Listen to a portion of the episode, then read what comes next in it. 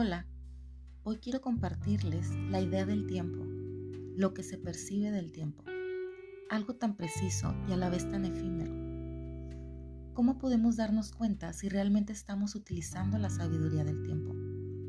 Muchas veces vivimos en automático, sin recordar que, como dice la canción, el tiempo pasa. Y sí, el tiempo pasa.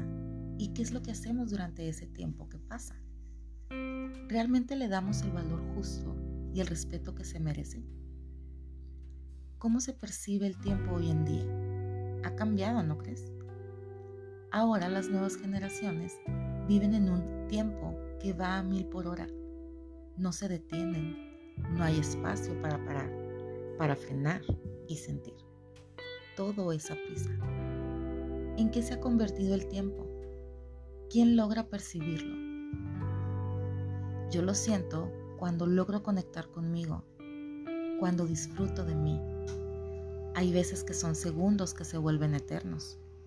Es ahí cuando cada quien le pone su valor al tiempo.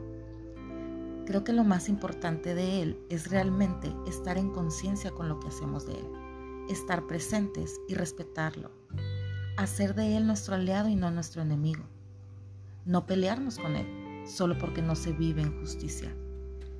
Como todo en la vida es equilibrio y saber administrarlo. Tendremos que ser capaces de poder y de intentar llevar una vida de la mano con la armonía que nos brinda, si lo logramos percibir. El tiempo puede ser nuestro amigo en tiempos de introspección. Cada vez que respiramos profundamente después de estar en una situación incómoda o que nos molesta, ese tiempo que pasa nos dice a gritos que podemos tomar la dirección que queramos y que podemos tomar decisiones correctas o incorrectas. El tiempo nos brinda la oportunidad que no muchos ven, el aprendizaje, una enseñanza única y reconfortante, que cada uno puede tener el valor de arroparla y de vivirla. Casi siempre dejamos correr las manecillas del reloj Muchos quieren detenerlas en ese recuerdo o quieren tener un minuto más para lograr algo, ese minuto de gloria.